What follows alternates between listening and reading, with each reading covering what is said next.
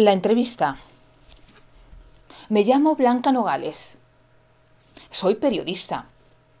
Me encanta entrevistar a personajes interesantes, gente famosa, poderosa, rica, extravagante, divertida, original y emprendedora.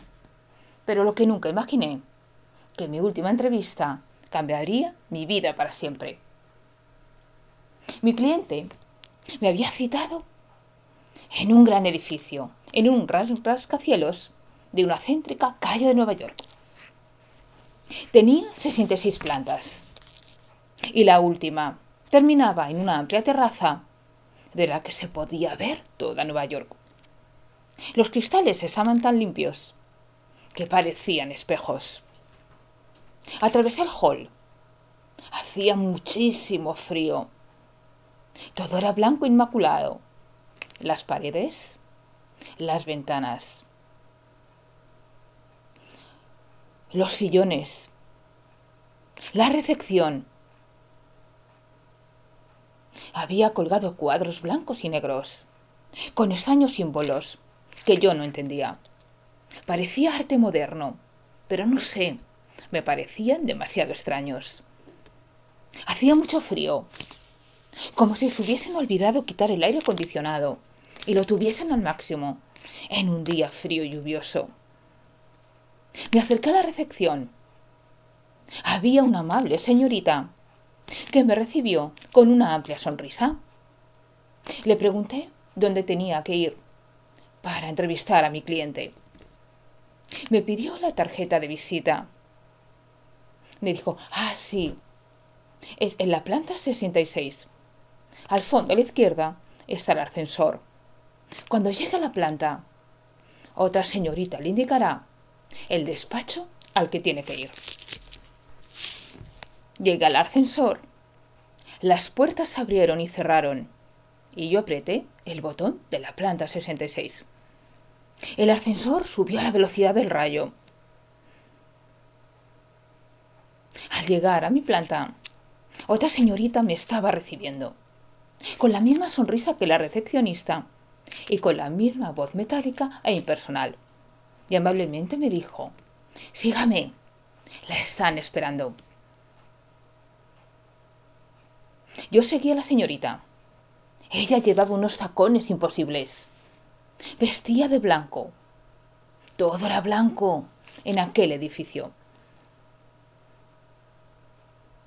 El despacho se encontraba al final del pasillo. Era el despacho número 6. La señorita llamó a la puerta con los nudillos y una voz masculina y profunda le dijo adelante. Después de abrirme la puerta y cerrarla, la señorita se marchó. Había un hombre dentro. Era alto y delgado, barba pelirroja igual que su pelo, y sus ojos azul cristalino.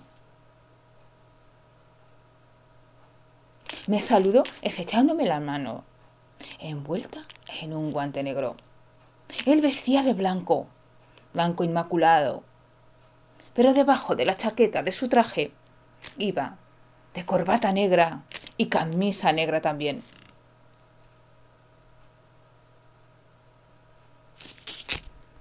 Si en el edificio hacía frío, en aquel despacho hacía un frío realmente espantoso. El hombre me acercó una especie de chal de piel de lobo ártico, porque el blanco, el blanco siempre estaba presente en aquel edificio. El hombre al hablar echaba un aliento helador que congelaba todavía más la estancia. ¿Y tú eres? me preguntó. Me llamo Blanca. Blanca Nogales. Yo me llamo Lucifer. Y soy el dueño de este edificio, de este bufete de abogados, LFC Asociados, como mi nombre, Lucifer. El hombre se dio la vuelta un momento para coger un vaso de agua ¿Quiere algo de beber? ¿Le apetece algo? me dijo muy amablemente. No, gracias. Y al darse la vuelta, descubrí que tenía dos alas en su espalda, una blanca y una negra.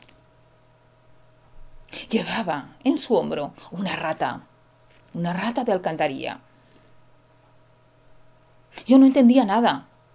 Parecía que estaba soñando. El hombre sonrió y al sonreír mostró su dentadura y dos colmillos prominentes. Como podrás averiguar, yo no soy un cliente cualquiera, me dijo. Soy tu cliente, el cliente. Porque soy el demonio. Soy Lucifer. Yo abrí los ojos de par en par. No me podía creer lo que estaba viendo. Iba a entrevistar al mismísimo diablo. Vamos a empezar por el principio, me dijo. Como verás, tengo dos alas, una blanca y una negra, porque yo soy más antigua que el mismo hombre. Soy tan antiguo como el mismo Dios. Y él me expulsó. Me mandó a los infiernos, porque simplemente me rebelé contra él. Y conservo un ala blanca de la bondad que un día fui y un ala negra de la maldad. Por tanto, no podría decirte los años que tengo. Tengo millones de años, aunque parezca más joven, porque yo no envejezco. No pongas esa cara, me dijo.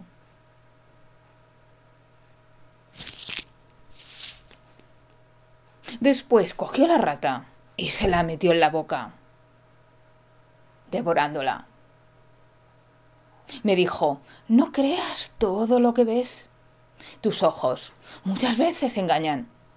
Y la rata volvió a aparecer en su hombro. Te preguntarás si existo o no.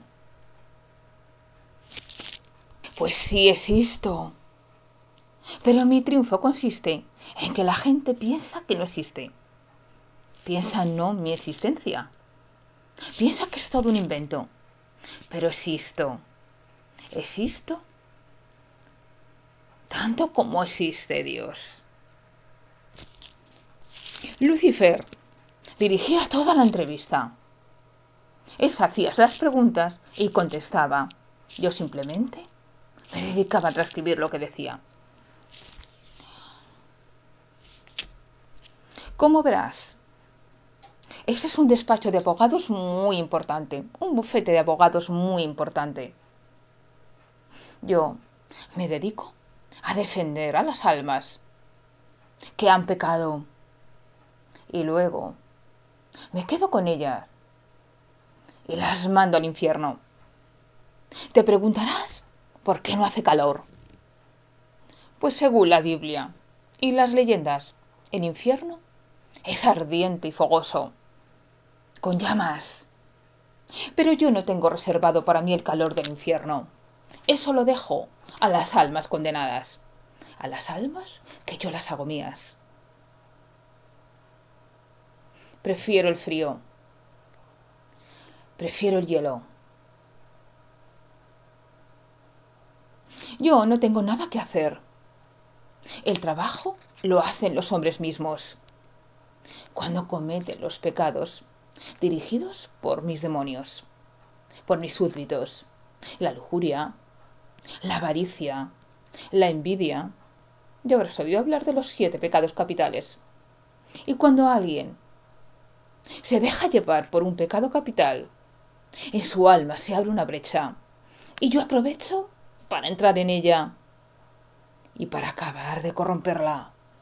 Entonces, los hombres acuden a mí para que les libres de los pecados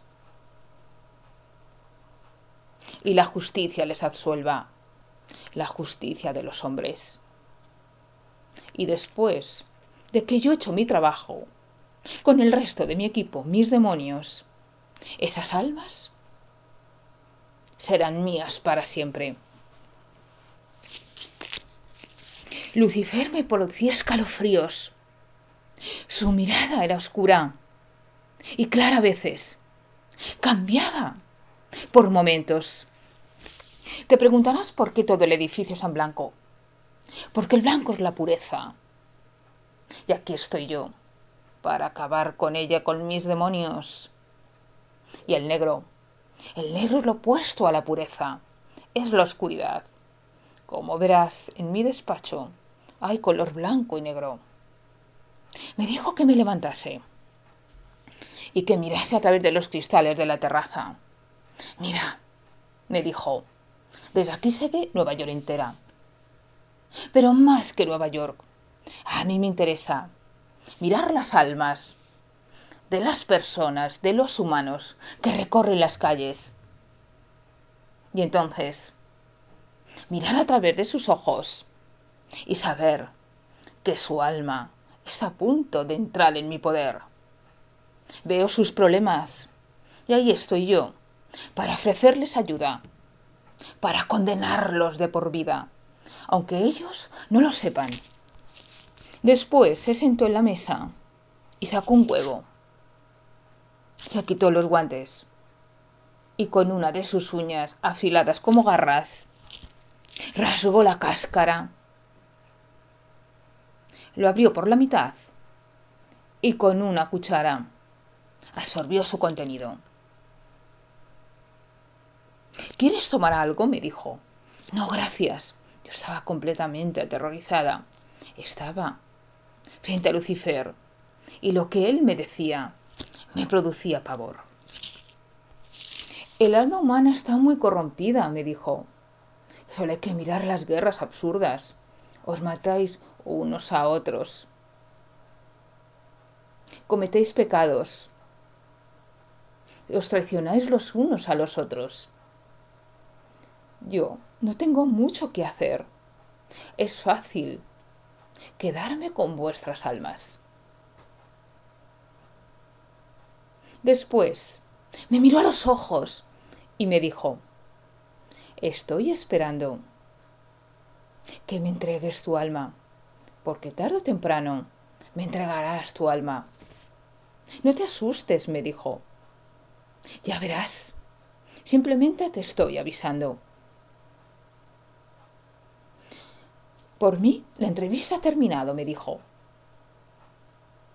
Me apretó su mano gélida.